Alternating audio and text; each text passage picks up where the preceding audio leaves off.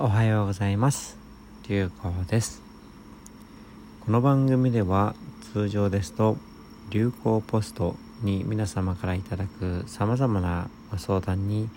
私流行がお答えさせていただくそういった番組となっておりますが、えー、本日は四国お遍路を終えた後いろんなところ全国全国じゃないですね。暗記させていただいておりまして、えー、その暗記についてのお話をさせていただく番組とさせていただいております。で全国なんて回ってないんですけれども、えー、今日は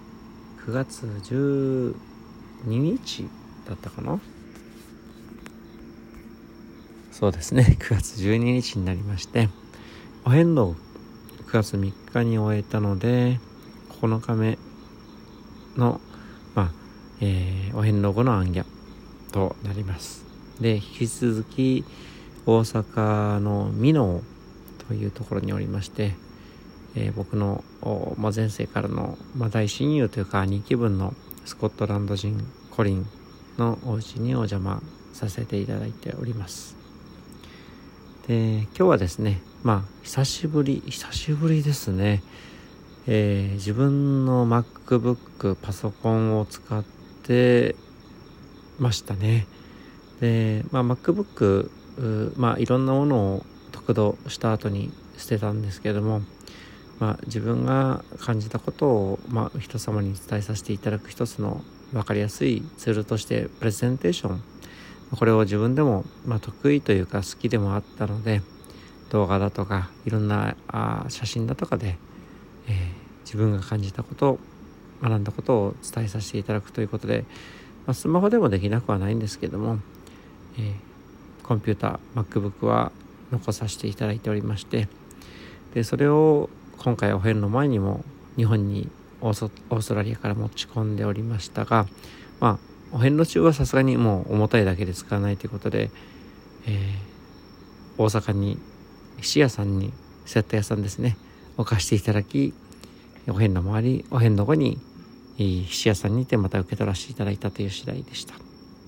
で、えこの後ですね9月の23日に北海道の十勝で、え熱中小学校で、え講演会させていただくっていうのもありましてまあ講演会はですね実はまあお遍路中もコーチですとかあいくつかいろんなところでさせていただいたんですけれどもその時はですねスマホに、まあ、持っているというか、まあ、すでに昔から作ってあるファイルをそのまま講演企画者の方にお送りしてそれを、まあ、その方がお持ちのノートブックに移させていただいてプレゼンテーションさせていただいていたんですけれども、まあ、お遍路中にいろいろとやはり感じることを考えたことをベースにちょっとガラリとですねまあ、講演の内容も組み立て直したいなと。伝える内容自体は根っこは同じなんですけれどもそんな思いがありまして特にこの後子ども向けビジネス向けの講演会を9月中10月頭と控えておりますので、えー、それに向けて久しぶりに一日コンピューターを触らせていただくという一日でございました。がそれに加えてですね実は今日宮崎駿監督の最新作「君たちはどう生きるのか」を見させていただきました。でこの作品はずっと本編の回る前から見たいなと思っていてまあ自分まあ特に「紅の豚」だとか「もののけ姫」だとか「ナウシカ」だとか、まあ、たくさんのジブリ作品大好きなんですけれども、えー、どういうメッセージをまあ、宮崎駿監督、まあ、毎回そうだとは思うんですがこれがラストメッセージと思って作っていただいてると思うんですけれどもどんなメッセージがあるのかということを知りたくて見たいなと。で特に今回自分のお遍路のテーマが使命命を使う、まあ、命を使ってどう生きるのか。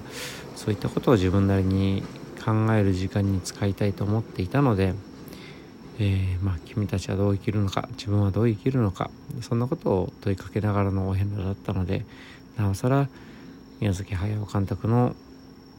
メッセージ聞きたいなと思っていたところにまああ今日今お世話になっているコリンのお家でですね、えー、そんな話をしたら是非お接待させてくださいということで映画を今日見させていただきました。で映画については全くここでは語りません。まあ映画もおそらく今までにはなかったと思うんですけれども一切プロモーション広告宣伝をしない内容も一切、まあ、宣伝しないということで謎に包まれた作品として作られていますのでただただまあ見る人が見てどう感じたかっていうことを大事にすればいいと思ってるので一切ここでは何も申し上げませんがただ見させていただいた。そして宮崎駿監督まあおそらくそうですね。これが最後になるかどうかなんて誰も分かりませんけれどもご本人としてはそんな覚悟で作られていらっしゃるんじゃないかと勝手ながら思っておりましてありがとうございましたという気持ちでございます。でちなみに自分の使命というものはお遍の前からですねもうテキストとしては自分の頭の中のまあ言葉としては思っておりましてお遍路で新たに作ろうと考えていたわけではなくて自分なりにもともと考えていた自分なりの使命というものを果たしてそれで良いのかどうかということを再確認するというのがお遍路の旅の時間でありました。えー、まあ講演会でもお話しさせていただいているんですが自分の使命はすごくシンプルでただただ縁が生まれた方に何かお役に立つもうそのためだけに命を使うそれ以上でもそれ以下でもございません。何か人様に対して大きなことをなすだとかそんなことは考えておりません。それはもう縁が生まれればそうすればいいですしそもそも大きなことというものも、えー、何をもって大きなものなのかと。笹井上人のようにただただ目の前の人たちに対して救いを与えていくことが特にインドという場所において55年間行われてきたことが大きなこととなることもありますしもちろん何かあ象徴的なことをすることによってそれを大きなことという人もいると思いますけれども大きさを求めてもきりがないとただただ縁があった人に対してその都度一生懸命に良きことを成していく役に立てることを成していく。まあこれだけをやっていこうというのが得度した後考えた自分なりの使命でありましてお遍の前もそれは変わらずお遍路においてもそれをまあどうやら変わらないだろうなと思ってはいたんですけれども改めてそれを問い直すという旅でお遍路を回らせていただきました。で結論特に変わることはないです。ただそれを実感する時間としては非常にお遍路は意義深いものでした。というのもまずそもそもとしてお遍路回ってるとたくさんの生き物そしてその死セミだとかミミズ干からべたミミズだとかもしくはたまには子猫だとか車にひかれてもしくは小鳥だとか、まあ、いろんな死っていうのがゴロゴロあります。そして時には人間ごときが入るべきではないと感じさせるような険しい山もありました。まあ人間なんてものは所詮大自然の中では他のミミズやアリだとかハチだとか蚊だとかゴキブリだとかと変わらないただただ生き物の一種でしかなくっていつでも死は隣り合わせだし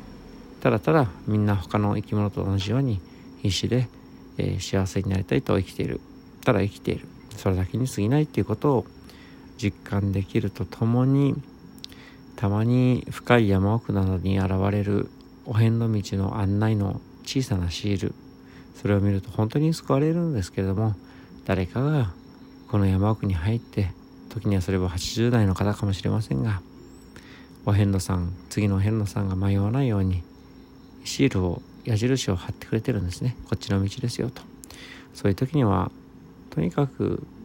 いかに自分が人様のご恩をいただいて生きてるかってことを実感するわけでして思うたびにありがたいと思うと同時にただただその恩返しをしていければいいんだとしていきたいとそういう思いを強くしたのがお遍路の旅でつまるところお遍路前から自分が持っていた自分の使命縁がある人に対して、えー、役に立っていく。それっていうのを実感値として改めて感じる時間がお遍路でございました。まあ、ちょっと脱線させていただきましたがそれが自分なりのどう生きるかというのがあ問いに対する自分なりの答えでまあもちろん将来変わる可能性はありますがそんなふうに考えている次第ですで今日はもう一つですねえー、まあ僕は流行ポストでご連絡ご相談いただいた方の何人かはすでにナグープール笹井承人のところに会いに行かれてらっしゃるわけですがあその中の R さんという方がですね、えー、再び今日、まあ、バンテージ笹井承人とお電話なのかな？直接ではないと思うんですがお話しして、えー、そして流行がお遍路、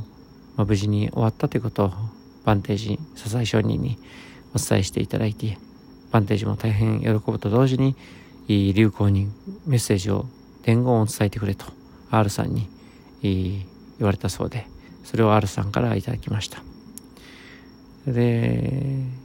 その後ですね自分もバンテージに、まあ、週に1回電話差し上げるということを最近2週間前から始めたことですけども今日お電話して、えー、無事に第1回のコールで電話もつながりバンテージの元気な声もいただくことができたんですがそこでも、えー、バンテージが R さんにことづけをいただいたことづてをいただいたことと同じ内容をいただきまして、